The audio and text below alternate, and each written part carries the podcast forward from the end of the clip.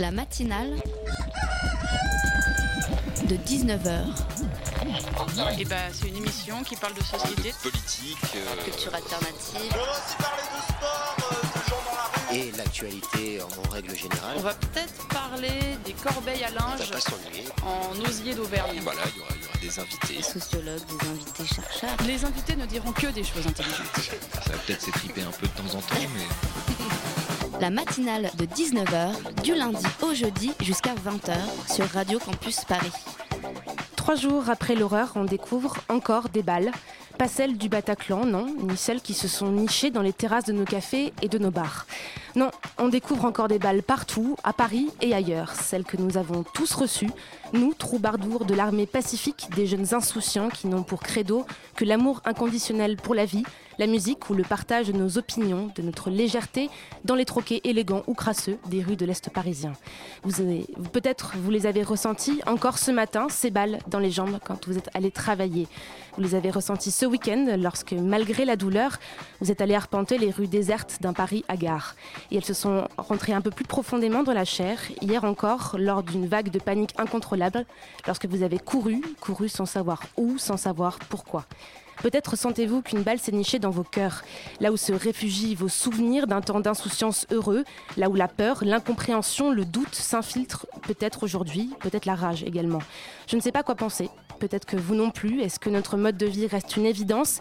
Est-ce qu'il va devenir le symbole d'une lutte de tous les jours? Est-ce qu'un jour nous arriverons à oublier que nous allons vivre avec cette balle toute notre vie? Les réponses, elles viendront peut-être avec le temps. Alors en attendant le jour, s'il existe, et j'espère, où nous pourrons de manière lucide regarder en face le monde qui est le nôtre désormais, je voudrais vous lire quelques mots d'un prix Nobel de la paix, René Cassin. Je tiens de ma patrie un cœur qui la déborde, et plus je suis français, plus je me sens humain. Pour tout ce qui nous attend, soyez humains, dans vos peurs, forcément, mais surtout dans votre force d'avancer, quoi qu'il arrive, malgré les balles. La matinale de 19h, le magazine de Radio Campus Paris. Ce soir, la matinale de 19h reçoit un duo polyphonique qui parsème depuis 10 ans maintenant son style dans les médias. Mehdi Mekla et Badrou Saïd Abdallah sont avec nous pour parler de leur dernier livre, leur dernier documentaire et de leur dernier jour à Paris aussi, forcément.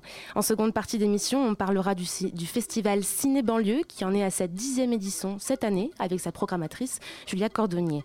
Nous reviendrons aussi sur les attentats de vendredi avec nos reporters de la rédaction qui étaient dans les rues ce week-end pour aller à la rencontre des Parisiens. Restez sur Radio Campus Paris, nous sommes ensemble jusqu'à 20h dans la matinale. La matinale de 19h, du lundi au jeudi jusqu'à 20h sur Radio Campus Paris. Mehdi Badrou, bonsoir. Pour vous présenter en quelques mots à nos auditeurs ce soir, vous êtes un duo de journalistes de 23 ans avec déjà 10 ans d'expérience dans vos besaces. Vous avez débuté au Bondi Blog lors de sa création en 2005 avant de passer 6 ans aux côtés de Passa Clark. C'était sur l'antenne de France Inter et d'où vient votre surnom des Kids.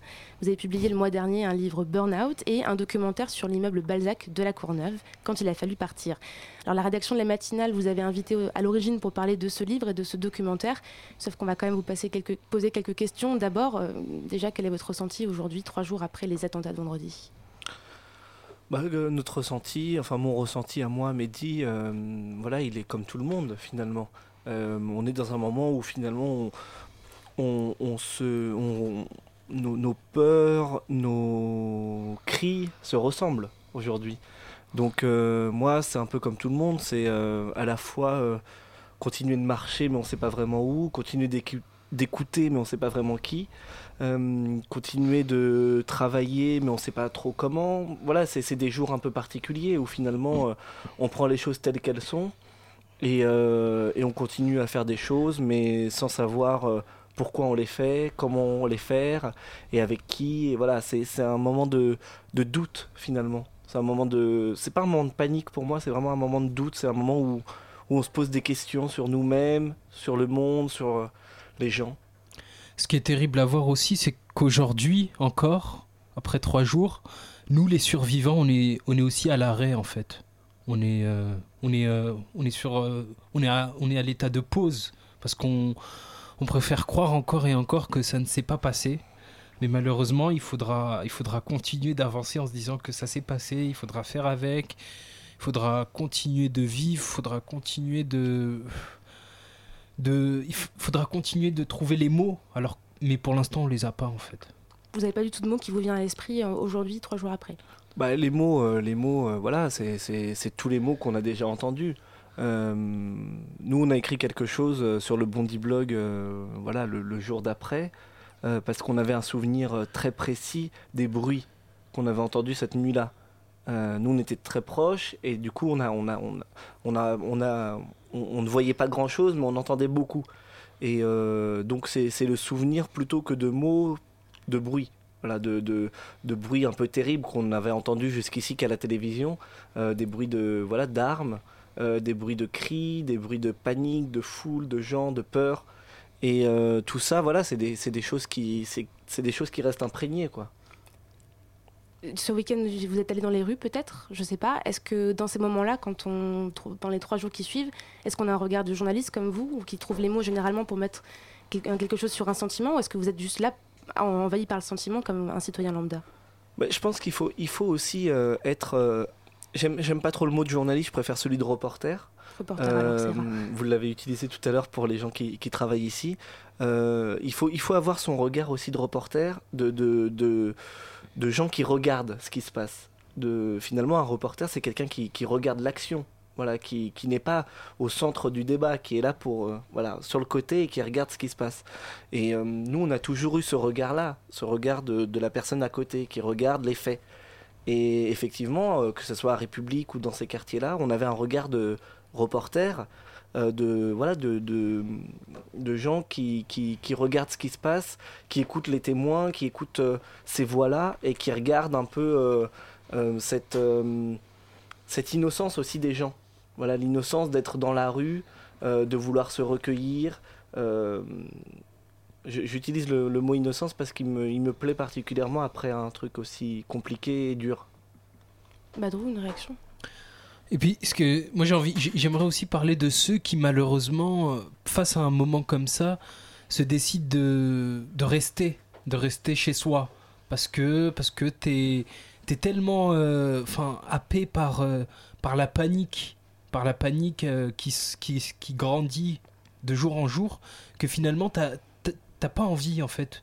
De, de- t'as même pas envie de te retrouver avec d'autres, t'as même pas envie de, de parler sur ça. T'es t'es comme ça, un- tu t'enfermes. Il y a un enfermement qui, qui est provoqué par, euh, par ce moment et qui a été, euh, qui a été remarquable à, enfin, à constater malheureusement aussi. Vous étiez donc dans le 11e, vous, êtes à- vous, êtes habi- vous habitez encore à Saint-Ouen, en Bervilliers, il me semble. Vous êtes allé là-bas aussi. Est-ce qu'il y avait une émotion qui était différente, des, réactions qui étaient différentes de ce que vous avez vu à République peut-être? Non, il n'y a, a rien de différent. Dans un moment pareil, il n'y a pas de, il y a pas de, de voix euh, discordante. Quoi. Les, les, les gens, euh, voilà, je disais, ils sont rassemblés dans leur, euh, dans leur chagrin, que ce soit à République ou à La Courneuve ou à Saint-Ouen ou, ou partout, à Marseille, etc. Voilà, c'est une sorte d'incompréhension. Mais après l'incompréhension, après, après cette émotion, etc., il faudra réfléchir et il faudra, comme dit Badrou, trouver les mots, mais aussi réfléchir, penser à, penser à ces, ces gens. Euh, moi, je, je dirais pas ceux qui sont morts, mais ceux qui ont tué. Il faudra penser à eux, penser à, l- à, à leur, sen- à leur parcours, à leurs sentiments à ce moment-là. Comment, comment on arrive à ça? Comment on arrive à, à cette horreur-là? Et ça, Comment- c'est pour la phase d'après. Oui, Pour, pour l'instant, on n'est pas encore voilà, c'est des choses là, c'est c'est des choses très compliquées. C'est de, de retracer les parcours des gens, de de, de se mettre, euh, voilà, euh, euh, d'essayer d'imaginer ce qu'ils avaient dans la tête à ce moment-là. Est-ce que est-ce que c'est ils ont ils ont le cerveau vide? Est-ce qu'ils ont le cerveau plein? Est-ce qu'ils ont qu'est-ce qui les pousse à, aller jusqu'à jusqu'à cette horreur, à tuer autant de gens? Mais tout ça, c'est c'est après l'émotion. C'est quand on pourra réfléchir sur ce qu'on sur ce qui nous est arrivé. Vous avez tweeté tout le week-end sous votre compte euh, Marcelin Deschamps. Euh, L'humour, c'est une manière de, de se protéger par rapport à ce qui se passe ou justement de réfléchir et Ah, je sais d'analyser pas, c'était drôle ou pas Non, je sais pas, je sais pas, je, je, je, je, je- je tweete comme tout le monde, voilà, des, des, des messages. Après, euh, il y a des choses beaucoup plus euh, difficiles. Donc Twitter, c'est bien, de, c'est bien pour, euh, pour évacuer finalement. Euh, voilà, moi quand je vois les propos de Malek Bouti sur France Inter, ça me, ça me, ça me crispe, ça me, ça me choque, franchement. Et euh, ça me choque autant que les propos euh, euh, radicaux extrêmes de Marine Le Pen. Pour moi, c'est la même bande de fachos, quoi. Et du coup, voilà, c'est Twitter, ça, ça permet ça, ça permet aussi de, de, de partager ses, ses, ses colères, quoi. Mais du coup aussi, ça peut être une caisse de résonance de beaucoup de choses, dont, dont des propos qui sont pas... Bah, je sais pas, après, je sais pas si j'ai fait de l'humour là-dessus, peut-être. Je... Non, mais je, je, j'oserais, j'oserais pas spécialement faire ça, euh, parce que j'ai, j'ai une- un énorme respect pour, pour, pour ces gens, pour, euh, pour, pour cette histoire, pour cette euh, tragédie, comme on dit. Donc euh, voilà, je... mais oui, ça peut être une caisse de résonance, ouais. Et Au-delà de l'humour, ce regard de reporter dont tu parlais, c'est aussi un moyen de se détacher dans ces cas-là, de se sentir utile? Regard de reporter par rapport à, aux événements? Ouais. Euh, moi, moi je, enfin, honnêtement, si on veut, si on veut être euh, encore plus cash par rapport à ça, moi personnellement, j'ai du mal en fait depuis trois jours à, à voir, à voir les choses, à, à essayer de les, de me les représenter, de les comprendre, de même me les expliquer. On est, un- enfin, c'est- Il y a une perte de repères? Ouais, il y a une perte de repères, il y a une. Il y, a comme une envie de, se dire encore et encore que non, il- enfin, ça s'est pas passé, ça s'est pas passé. Enfin, il y a. C'est. Et puis, il y a, un truc très terrible à, dire aussi, c'est que c'est qu'aujourd'hui, euh, on n'a plus, on n'a plus d'excuses en fait. On n'a plus l'excuse de l'ignorance. Aujourd'hui, on, aujourd'hui, on a. Enfin, hier, c'était beaucoup trop confortable de rester dans l'ignorance, de ne pas chercher à savoir ce qui se passait dans les autres bouts du monde, en pensant que ça ne nous concernait pas et que ça ne nous regardait pas. Et aujourd'hui, euh, aujourd'hui, on peut plus continuer comme ça. On peut plus, euh, on peut plus laisser parler ceux qui nous veulent, ceux qui veulent dire que que l'on est en guerre, que que on est. euh, il faut, euh, faut, être- faut, faut chercher à se sentir un peu plus concerné par tout ça. Parce que c'est comme ça peut-être qu'on arrivera à trouver les clés et euh, pour, pour arranger ces choses-là. Se se sentir concerné, ça mène à quoi du coup? Ça, ça, ça mène à... Ça, ça te rend moins dupe, ça te... Ça te... Ça te et, puis, et puis quelque part aussi, ça te... Ça, ça- ça arme le discours que tu, que tu peux avoir face à ces choses-là. C'est-à-dire qu'aujourd'hui, on est trop dans une naïveté ou dans une bipolarité par rapport à, à toutes ces questions-là. C'est-à-dire que, euh, ces terroristes, ces monstres, ces barbares, ils ont, si, ils- ont réussi à arriver là où ils en sont, c'est qu'ils, étaient armés, financés, soutenus, et que ça ne date pas d'hier. Et comment, comment, comment nous, enfin occidentaux, comment nous, euh, citoyens du monde ou, ou euh, nous qui faisons confiance à, des, à nos dirigeants, on a pu laisser passer ça? On a, on a notre responsabilité aussi. Un qualificatif revient souvent lorsqu'on demande de vous décrire. Ce qualificatif, c'est énervé. Concrètement, aujourd'hui, c'est quoi être énervé pour vous? Oh bah c'est c'est être euh, c'est- moi je, je je sais pas si le, le terme d'énervé est juste Euh, je dirais plutôt que nous comme d'autres on se sent plus euh, un peu révolté Euh, c'est une façon euh, révolté c'est une façon d'être euh, debout d'être vivant de pouvoir euh, encore euh, crier encore euh, s'énerver c'est une façon aussi de pouvoir être créatif quand on est révolté, j'ai l'impression qu'on a une envie de faire des envie de faire quelque chose, que ça soit bousculer ou que ça soit écrire, que ça soit créer. Donc je pense que ce mot de, euh, il, il nous ressemble comme il ressemble à beaucoup de gens finalement. Il ressemble à, à une certaine euh, jeunesse, à une certaine euh, partie de cette population qui, qui se qui se retrouve pas forcément dans ce qu'on dans ce qu'on lui sert quoi.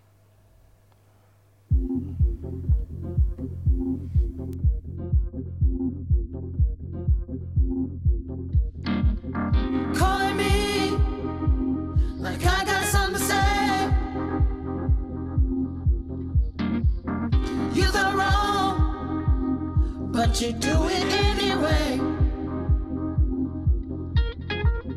How's it been? Well, I must say for me, please go away. I can put it on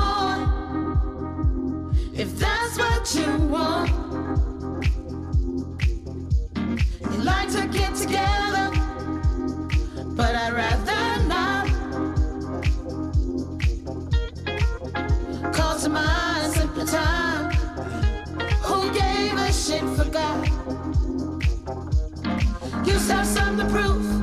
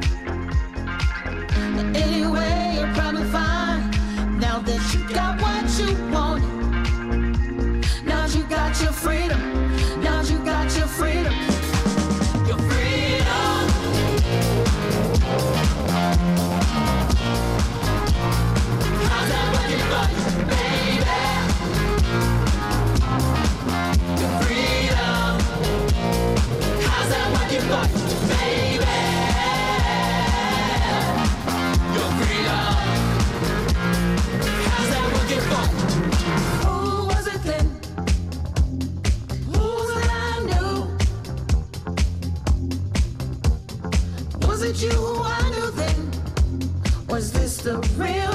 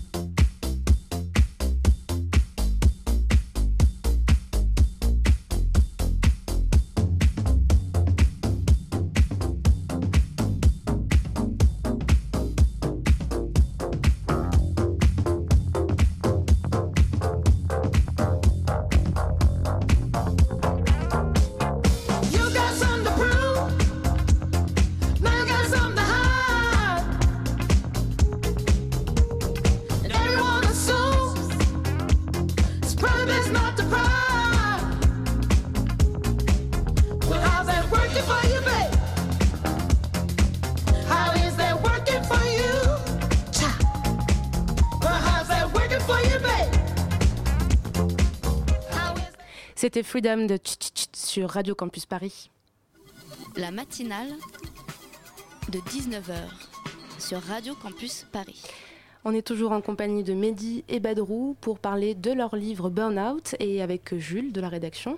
Jules, euh, à toi. Oui, vous avez réalisé un documentaire, une série, fait de nombreux reportages et articles, écrit un livre. Alors, chrona- chronique, chroniqueur, journaliste, auteur, réalisateur ou tout simplement observateur, aujourd'hui, comment vous vous définiriez?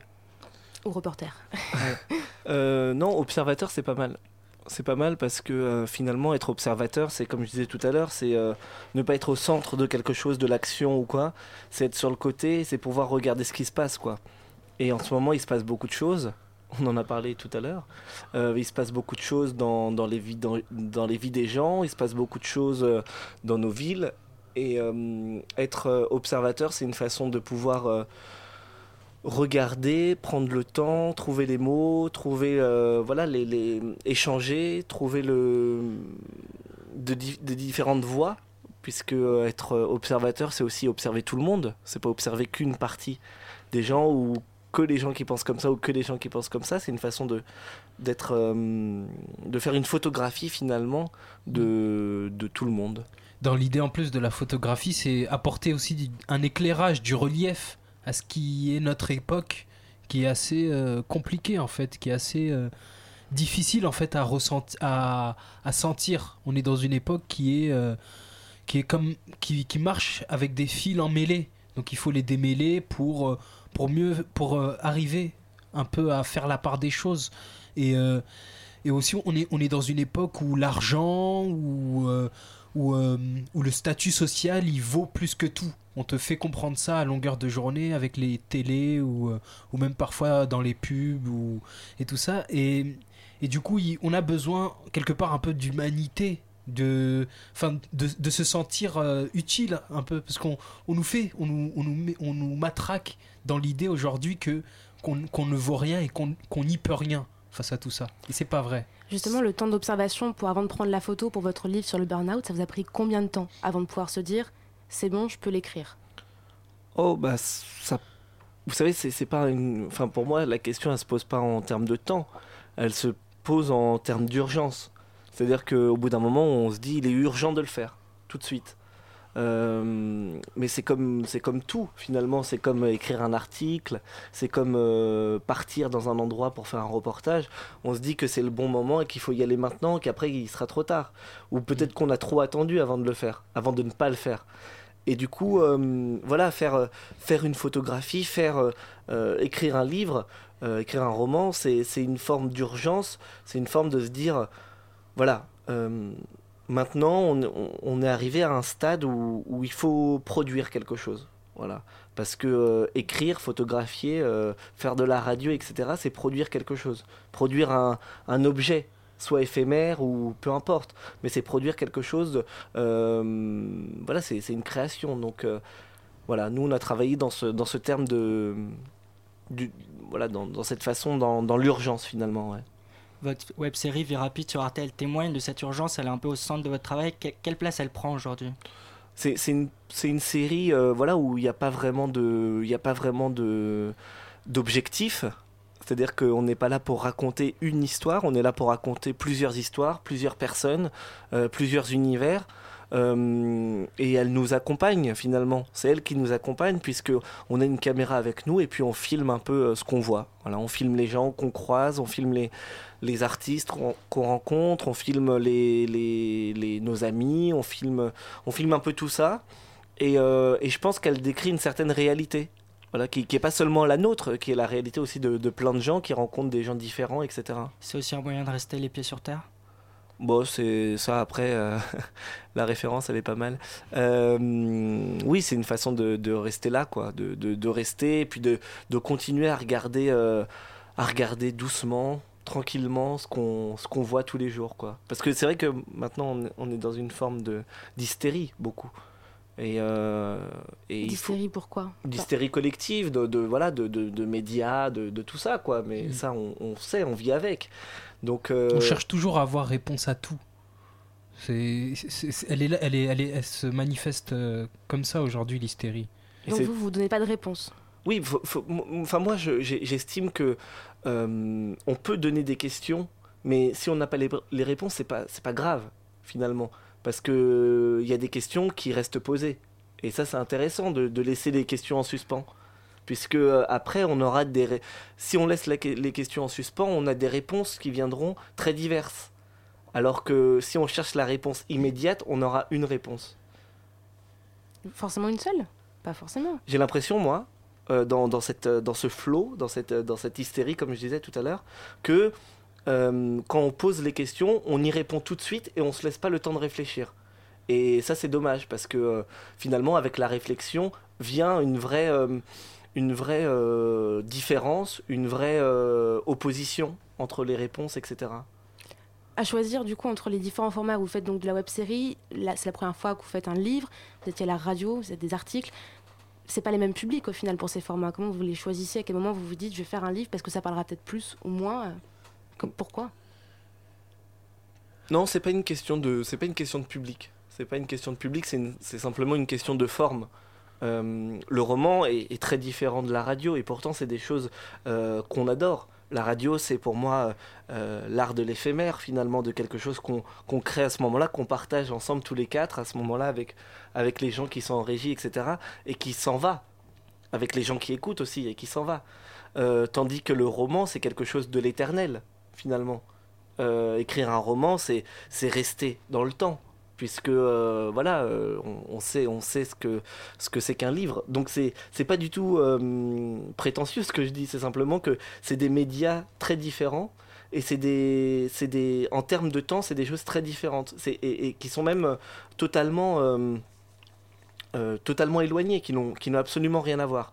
Et je pense que parfois, on a envie d'écrire un roman, et parfois, on a envie de faire une émission de radio.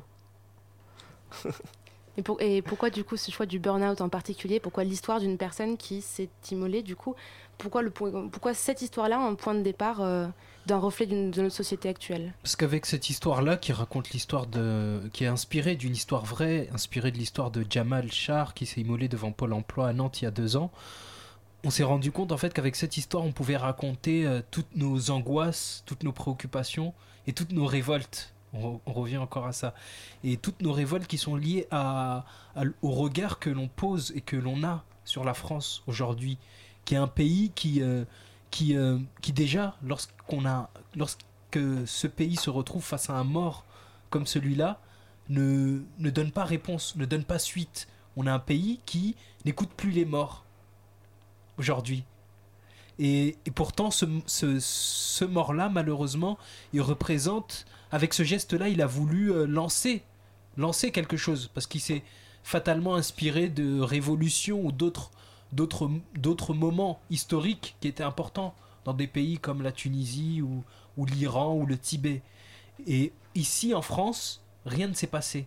Parce qu'aujourd'hui, en France, le, le, les questions sociales, elles sont étouffées, en fait. Elles sont, euh, elles sont minorées. On, croit que la France va... On sait que la France va mal, mais on croit qu'elle va mal euh, par euh, pur... euh, par pur... euh, comment on va dire par pur... euh, par réflexe hormonal. Alors que non. C'est juste, euh, c'est juste qu'on est, un- qu'on est euh, que socialement on est euh, un pays qui se casse la gueule. Vous parlez du Bondi Blog comme d'un média inédit qui raconte les banlieues de l'intérieur. Faire entendre les voix de la banlieue, c'est encore aujourd'hui l'un de vos principaux objectifs? Ouais, c'est, c'est, c'est, euh, la, banlieue, c'est une réalité sociale. Hein, c'est pas. euh, alors certes, c'est un territoire. euh, C'est voilà, c'est, D'ailleurs, on dit la banlieue, mais c'est les banlieues puisqu'elles sont toutes différentes. Euh, mais c'est une réalité sociale dans le sens où la banlieue, c'est un, c'est une sorte de, d'épicentre euh, de, de plein de choses, de beaucoup de pauvreté, de beaucoup de précarité, euh, d'un taux de chômage élevé, de jeunes qui sont pas forcément euh, tout- toutes les, les cartes en main pour pouvoir continuer à, avancer. Euh, mais quand on parle de la banlieue, on parle aussi euh, de, villages en France qui sont oubliés. On parle aussi de, de- provinces qui ont des réalités difficiles. Voilà, on sait que dans, dans- dans certaines villes, les choses ont cramé, quoi, finalement. Et c'est important pour nous de continuer de raconter ça parce que euh, nous aussi, on en découvre tout le temps. Et d'ailleurs, euh, à notre plus grand étonnement, puisqu'on découvre toujours pire, toujours plus de, de, de, de, plus en plus, quoi, finalement. Et euh, on, se dit, euh, dit que à la fois c'est désespérant, mais à la fois il faut continuer de le raconter parce que finalement, ça veut dire plein de choses sur le pays. Et sur toutes ces choses du coup que vous constatez au fur et à mesure, il y a pour la suite un point que vous aimeriez développer après, que vous aimeriez, euh, sur lequel vous aimeriez écrire? Je pense qu'on va continuer à écrire comme on écrit sur, euh, sur la politique, sur, euh, sur la précarité, parce que c'est des sujets qui, qui nous parlent, qui nous touchent. Et, et je pense que quand on voit ce qui s'est passé ces derniers jours, voilà, ça, ça, ça pousse à continuer. Finalement, vous n'allez pas reste arrêter. indispensable. euh, voilà, chacun, chacun va continuer et chacun, je pense, euh, euh, si on a une, une bonne réaction, c'est que chacun euh, va faire x10, x1000. Euh, vous comme nous, finalement. Mehdi Badrou, du coup, on n'a plus beaucoup le temps pour, euh, pour, euh, pour euh, finir. Du coup, on va juste vous remercier d'être venu ce vous. soir, malgré vous, tout ce qui hein. s'est passé. Et, euh, et donc, du coup, on peut retrouver euh, votre livre Burnout, c'est bien ça? Et Mhm. votre documentaire, du coup, dont on n'a eu pas beaucoup de temps pour parler non plus, Pas grave. qui a retrouvé, euh, qu'on peut retrouver de quelle manière? On peut le retrouver sur le site d'Arte quand il a fallu partir, mais bon, tout ça, c'est pas très grave. Comment ça, pas très grave? À Bah, par côté de- à, côté du, à côté du reste, c'est- pas grand chose. Eh ben, disons que ce serait peut-être une distraction pour sortir la tête de- du fil de France Exactement. Info sur les jours qui viennent. Merci encore. Merci et, encore à vous. Merci.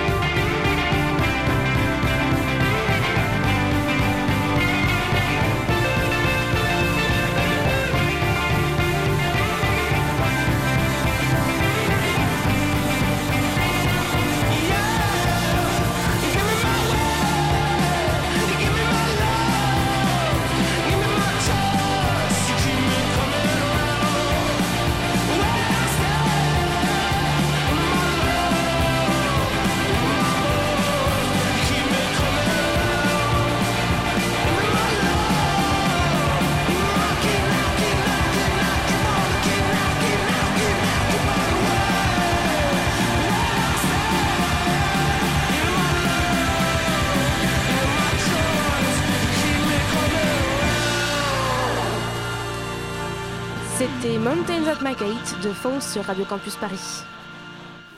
La matinale de 19h sur Radio Campus Paris. Bah, J'étais chez moi, j'habite euh, pas loin du Stade de France. Il y a 9h, j'ai entendu euh, trois booms. Mais comme d'habitude, euh, je croyais que c'était les jeunes du quartier euh, qui foutaient le bordel en allumant les infos. euh, elle était avec moi. Et les réseaux, les réseaux internet. Et là, euh, le drame. J'ai appris ça euh, par mon mari qui m'a appelé aussi pour savoir euh, où j'étais et qu'est-ce que je faisais. Donc je- j'ai rien entendu, j'ai- alors que j'étais au milieu de, des attentats, euh, rue euh, La Folie Morincourt et Bichat. Moi j'étais au Petit Cambodge le, trois jours avant. Donc ça aurait pu m'arriver à moi aussi. J'ai des amis qui m'ont appelé de la Tunisie. Donc euh, j'étais étonnée parce que j'ai reçu beaucoup de de fil de, Tunisie, parce que c'est des quartiers où je traîne souvent, j'habite le 20e, donc je suis pas loin du 11e. Donc très inquiet. Et c'est comme ça que je l'ai appris. J'étais là et un ami est venu me, raconter ce qui se passait. Donc la salle était euh, pleine. Donc on a euh, petit à petit avisé tout le monde pour qu'ils ne partent pas sans le savoir et pour essayer de voir comment ils pouvaient rentrer. Et nous, on a baissé le rideau, on est resté jusqu'à 1h du matin. Et moi, je suis rentrée à bicyclette, mais ça m'a pris longtemps. Tout était bouclé et j'étais pas à l'aise. Vendredi 13 novembre, vous étiez quelque part dans la rue ou dans votre appartement, vous n'avez rien entendu peut-être, mais un coup de fil a tout changé. Vendredi soir, une grande partie de l'équipe de Radio Campus Paris était réunie dans l'appartement d'une bénévole pour la première de l'émission Les Faits Salaires. Et comme vous, nous avons passé des heures au téléphone avec nos proches. Aujourd'hui, on prend un peu de recul, la matinale revient sur ce week-end et on commence avec toi, Martin. Tu as passé la soirée, la journée, pardon, de samedi à marcher dans les rues de Paris et tu t'es rendu sur les lieux des fusillades. Oui, au départ, l'idée première hein, de cette déambulation dans les rues, c'est de s'assurer bah, que l'horreur vécue vendredi était finalement bien réelle, comme si elle avait pu disparaître dans la nuit. Levé 10 heures, une lourde gueule de bois, nous avons à plusieurs rapidement pris les transports pour Paris. Premier constat, le calme de la ville. La ligne 13, qui est d'ordinaire si bondée, est quasiment vide. Nous sommes une dizaine dans le métro, et la place d'Italie ne voit défiler que quelques passants. On prend un café à la butte aux cailles, à chaque table, dans les rues, les mêmes mots reviennent. La peur, le Bataclan, les fusillades, j'ai appelé mes proches, on a eu très peur. Une jeune fille raconte avoir parcouru la moitié de Paris pour trouver un chargeur de téléphone portable et contacter sa famille. Alors réchauffés par la caféine, nous, on prend la direction de l'Assemblée nationale. Là-bas, plusieurs dizaines d'écrivains devaient normalement s'exprimer toute la journée, le thème le changement climatique et la COP21. L'événement est bien sûr annulé et quelques intellectuels se sont regroupés dans un troquet. Rencontre avec Eri De Luca, l'écrivain et poète italien. Il est auteur entre autres du livre Monte d'Idio. C'est aussi un ancien militant politique révolutionnaire. Il nous a détaillé son sentiment en ce lendemain d'attentat. C'est le moment du courage pour le moment, pour- je, je pense. Et la France a toujours eu du courage, beaucoup de courage. Et le moment du courage est que la responsabilité euh, de ces- de- de- de- du réseau d'information doit passer aux citoyens. Il ne faut pas déléguer seulement à l'État la, la sûreté. Il faut que, le- au niveau des citoyens, il y a une prise de conscience de la nécessité d'aider l'État à se défendre. Ce ne sont pas les frontières, ce sont les réseaux, les réseaux d'information qui permettent de prévenir. Et, euh, contre la peur, on combat avec courage. Le, courage, c'est la seule médecine. Le courage. Le courage qui est toujours un courage qui doit partir d'en bas. Voilà, le courage bas, hein, celui du peuple, on le retrouve plus au nord, sur les lieux des attentats. Les abords du Bataclan sont bouclés par des policiers en armes, les rues fermées, mais des gens sont là, malgré l'ordre de rester chez soi diffusé par la préfecture. Plusieurs lieux de recueillement accueillent des bougies, des mots. Sur l'un d'entre eux, on peut lire La paix est notre seule arme de construction massive. Le long des barrières, des dizaines de journalistes télé se sont installés. Le boulevard jusqu'à République ressemble à un studio à ciel ouvert. On parle anglais, arabe, espagnol, tous les médias en fait hein, sont présents. Du coup, on discute avec Steven de Crane. Il travaille pour la télévision belge flamande, la VRT. Pour lui, la jeunesse française peut résister face à la peur. Je pense qu'il y a hum, beaucoup de questions. Et les jeunes, je pense, c'est une autre génération. Ils ne pensent pas dans, des schémas comme euh, vous êtes juif, euh, musulman, vous êtes noir, vous êtes blanc. Je pense que les jeunes veulent vraiment reconstruire une société aussi.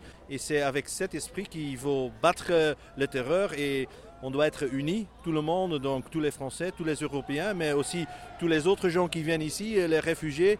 Ce ne sont pas les réfugiés qui ont demandé des, attentats, des choses comme ça, ni les musulmans. Donc c'est vraiment, je pense, une opportunité ici pour les jeunes, pour montrer qu'il y a une autre possibilité pour combattre euh, le danger. Un peu plus loin, sur le boulevard Richard Lenoir, une dame s'est isolée seule, une bougie à la main. Son nom, Laurence, elle est née et a été élevée à Paris. Elle vit aujourd'hui à Avignon. Dans la capitale pour quelques jours, elle a vécu les événements de vendredi. Alors pourquoi est-elle présente ce samedi? Bah, justement parce qu'on est venu euh, vraiment dans une sorte de méditation. Voilà, on pense à toutes ces, personnes, à toute cette euh, souffrance et on essaye d'amener un petit peu d'amour, un petit peu de, beaucoup de compassion pour toutes ces personnes et pour toute leur famille également. Voilà, donc c'est important pour moi d'être là aujourd'hui et puis important de montrer qu'on est là, que la vie continue, qu'on vient pour eux, qu'on n'a pas peur, que voilà. J'aime beaucoup l'ambiance qu'il y a ici justement aujourd'hui, c'est très calme, euh, très serein. euh. Donc voilà, euh, donc euh, c'était un gros symbole aussi. euh, Charlie Hebdo, le Bataclan, c'est des gros, symboles pour moi, pour euh, des gens de mon époque et puis pour, pour d'autres gens aussi, pour des plus jeunes, pour les plus vieux, euh, voilà. C'est c'est Paris, c'est nous. Et notre histoire, justement, bah, elle le dit, elle le dit, cette histoire, justement, elle se termine pour ce lendemain d'attentat place de la République. Peu de personnes ont osé braver la peur hein, des fusillades. Ils sont 200 ou 300 tout au plus. La nuit tombe, les bougies flamboient tout autour de la statue au centre de la place. Les gens sont étrangement calmes, ils déposent des messages, des dessins. Assis sur une marche, un adolescent est en larmes et au loin, une sono crachote, c'est Imagine de John Lennon.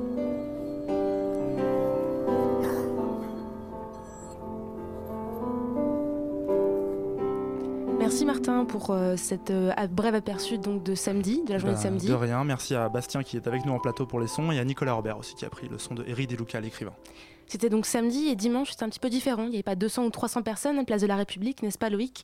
Tu étais là-bas, tu as rencontré des gens qui sont allés se recueillir, qui ont manifesté leur désir de reprendre une vie normale si c'est possible. Oui, tout à fait. Dans l'après-midi, des milliers de personnes se sont réunies autour des lieux des attentats, dans les cafés ou sur place de la République. Écoutez.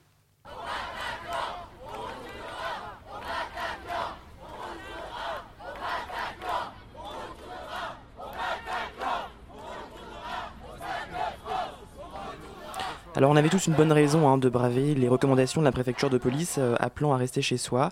Cette dame que j'ai rencontrée à une terrasse, elle m'explique que c'est une habituée des lieux euh, qui, ont été visés.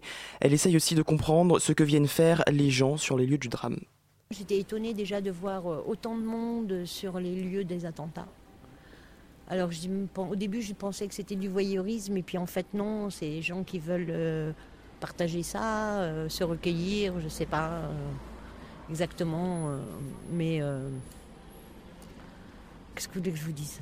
C'est désastreux, hein, c'est euh, surtout qu'on pense. Enfin moi j'ai jamais pensé qu'il y aurait un attentat comme ça, de cette envergure à Paris, dans des quartiers quand même relativement populaires. Dixième, c'est pas un quartier chic. Alors hier après-midi, j'ai pu voir aussi de nombreuses familles venir se recueillir. D'autres avaient tout juste besoin de prendre l'air dans ce Paris anxiogène. Ça, ce n'est pas l'islam. L'islam, ce n'est pas l'islam. L'islam ne tolère pas ça. Nous, on est là depuis le 10. Je n'arrive pas à dormir. J'ai pas un frère là. Alors donc, euh, donc là, alors là, on entend une dame, on, on lui reparlera, on, on la réécoutera euh, un peu après. Mais euh, juste avant, avant de- de- d'être sur cette place de la République, euh, moi j'ai rencontré des familles qui étaient venues et qui sont sorties. Euh, pour, euh, pour sortir, pour sortir un peu la tête de l'eau, pour sortir de cette bulle dans laquelle on s'était enfermés euh, tous un peu samedi. Je pense qu'on peut, on peut les écouter.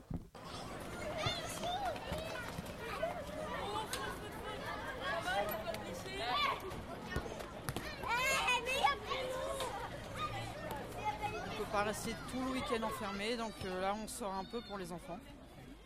Puis on va pas s'arrêter de vivre non plus. Ce serait leur donner raison, donc, euh, voilà. Les enfants, justement, comment est-ce que vous avez parlé avec eux de- des événements de ces derniers jours? Est-ce qu'ils ont posé des questions? Que- Moi, il n'a pas posé de questions, mais je lui ai expliqué un petit peu la situation avec des mots euh, qui, enfin, qu'ils puissent comprendre. Il y a des méchants qui ont fait du mal et donc on doit faire attention. et, euh, voilà. voilà. Oui, puis moi, du coup, bah, les miens, euh, enfin, bon, ils le prennent comme des enfants de 6 ans, donc ils réalisent pas forcément exactement ce que ça signifie. Après, euh, bon, quand ils nous entendent en parler, ils disent Ah, vous parlez encore de ces débiles. Donc euh, ils ont quand même bien compris que c'était des. bah, plus que des débiles, mais. Est-ce qu'ils ont peur peut-être Non. Enfin, je le ressens pas. Oui et non. Enfin, oui, mais encore une fois, c'est pas pour ça qu'on va s'arrêter de vivre. Donc on l'a bien compris, hein, depuis vendredi, les Parisiens sont sous le choc, certains sont apeurés, fatigués, mais aussi en colère, hein, comme on l'a entendu euh, tout à l'heure, d'ailleurs on va réécouter ce son. Euh, il y avait beaucoup d'émotions euh, hier soir, euh, place de la République. Ça, ce n'est pas l'islam. L'islam, ce n'est pas l'islam. L'islam ne tolère pas ça. Nous, on est là depuis le 10. Je n'arrive pas à dormir. J'ai pas un frère là-dedans. J'ai pas une soeur dedans. Mais je n'arrive pas à dormir. Je n'arrive pas mais je suis obligée d'aller voir le médecin. Je ne peux pas dormir. C'est les êtres humains comme moi. Ça pourrait être moi ou ça pourrait être mon enfant. Oui, c'est que c'est? Mais les gens, ils prennent leur crise pour mettre sur la tête de l'islam. Mais l'islam, c'est pas ça. Et place de la République, justement, juste un peu après 19h.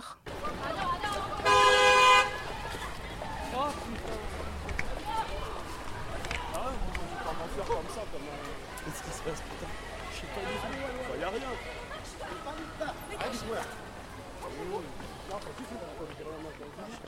Alors vous l'aurez compris, hein, c'était un mouvement de panique générale. Moi j'étais juste euh, près de la rue Fontaine au Roi quand la foule s'est mise à courir un peu dans tous les sens. Et bien alors comme tout le monde, ben, j'ai couru. Euh, j'ai suivi les gens qui se sont réfugiés euh, dans un hall d'immeuble rue Bichat et là une gentille jeune fille euh, nous a accueillis dans son appartement. Rentrez, rentrez.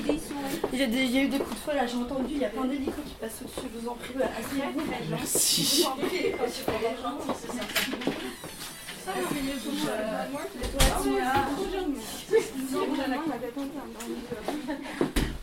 Ah, je sais pas, je suis en train de me renseigner, je vais essayer d'allumer la télé. Je vous en prie. En fait, genre, en fait, j'ai- comme j'ai vu les gens escalader, je me suis dit, c'est pas possible d'avoir des gens, et puis voilà, si vous êtes ici, c'est vraiment gentil.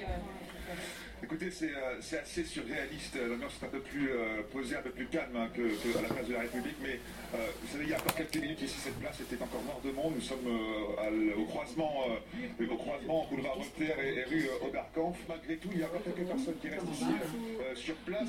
On a discuté avec un, avec un agent de, de police qui nous a confié bien qu'il s'agissait euh, a priori d'une fausse alerte. Mais 5 minutes, il beaucoup, beaucoup de monde. Dans la panique dans laquelle on est depuis deux jours, il faut arrêter. quoi. Non, stop. Ça va Euh, en fait, voilà, c'est un mouvement de foule. Tout le monde s'est inquiété, mais à tort, et tant mieux. Voilà. Vous habitez ici vous avez... Oui, oui, oui, j'habite ici. Vous avez les gens ont sonné euh, chez vous, c'est ça?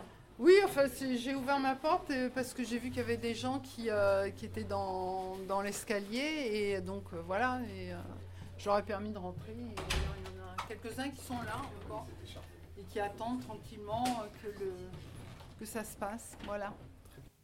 Fausse alerte donc, d'après la police, hein, ce sont des petits malins qui auraient lancé des pétards. D'autres sources parlent d'une ampoule qui aurait éclaté à la terrasse d'un bar. Bref, en tous les cas, euh, certaines personnes se sont mises à courir sans savoir réellement pourquoi. La peur au ventre, syndrome d'un état de psychose générale. Not afraid, pas si sûr. Merci Loïc, merci Martin et merci à tous les reporters de Radio Campus Paris qui étaient dans les rues ce week-end avec leur micro.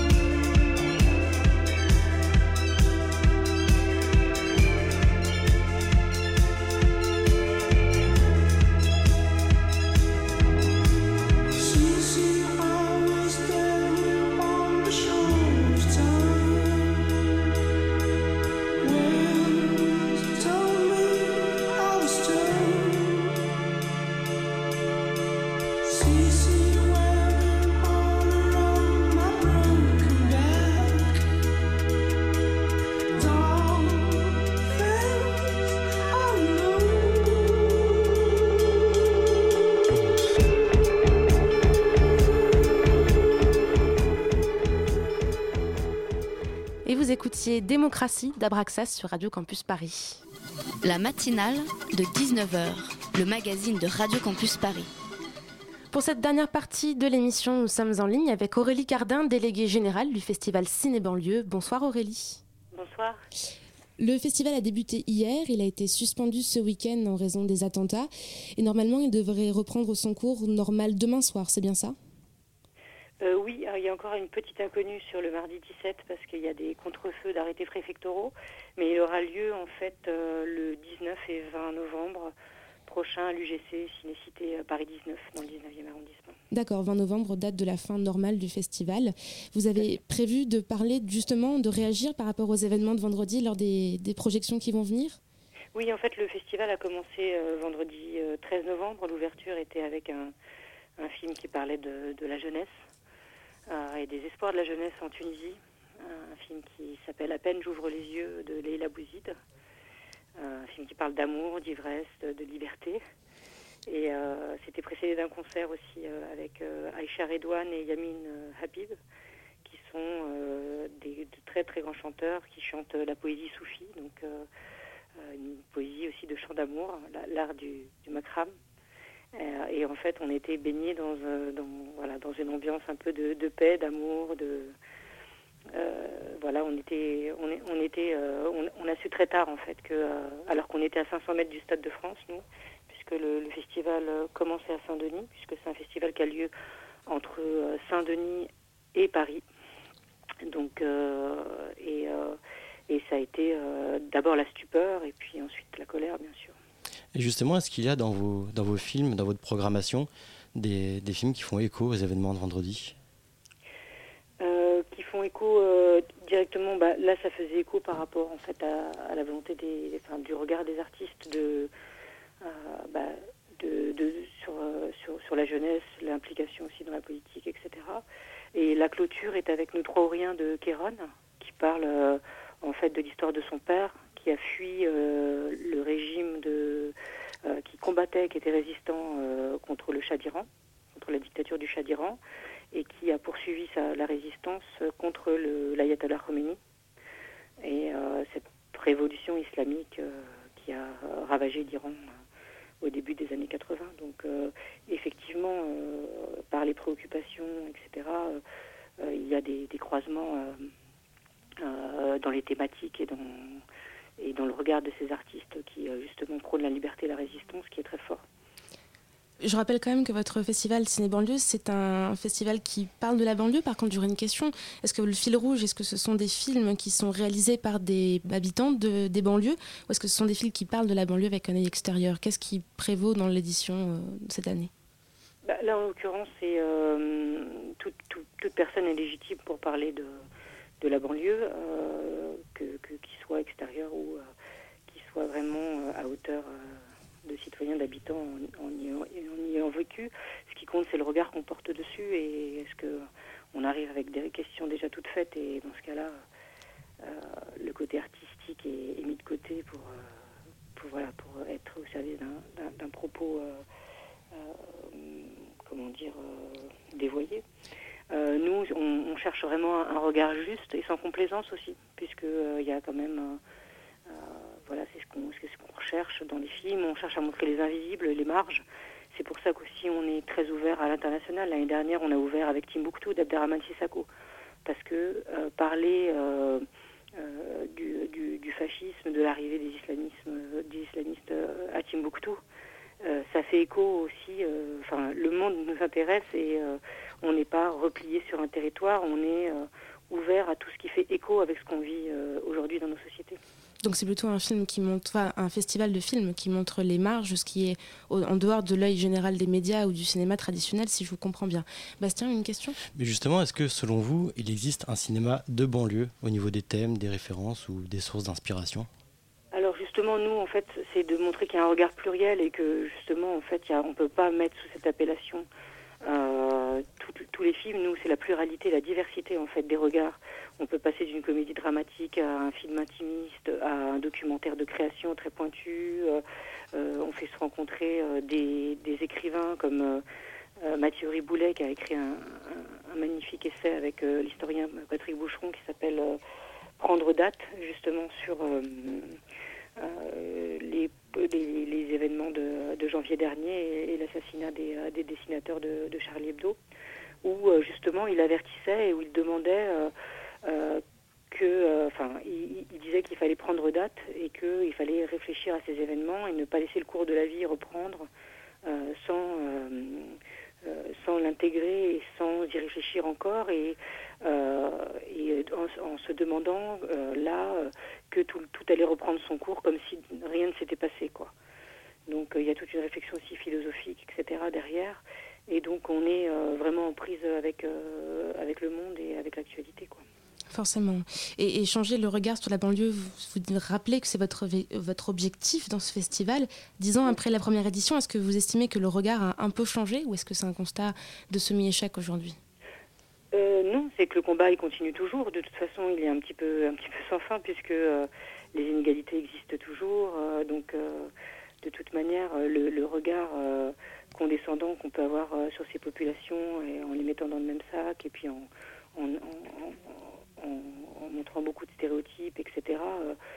il est, cette vague est très forte, mais c'est pas pour ça qu'il faut pas se battre contre et que bah, chaque, chaque action, chaque débat euh, qui peut se faire euh, par le Festival Ciné Banlieue, mais aussi par toutes les forces associatives et citoyennes, euh, sont bonnes à prendre et que c'est comme ça qu'on gagne euh, du terrain et qu'on ne peut pas se dire euh, bah, on va baisser les bras puis plus rien faire, ce serait pire. Donc euh, on va dire que, que de toute façon, nous, euh, il, faut, il faut continuer, même si euh, on sait que c'est c'est pas encore gagné, bien sûr.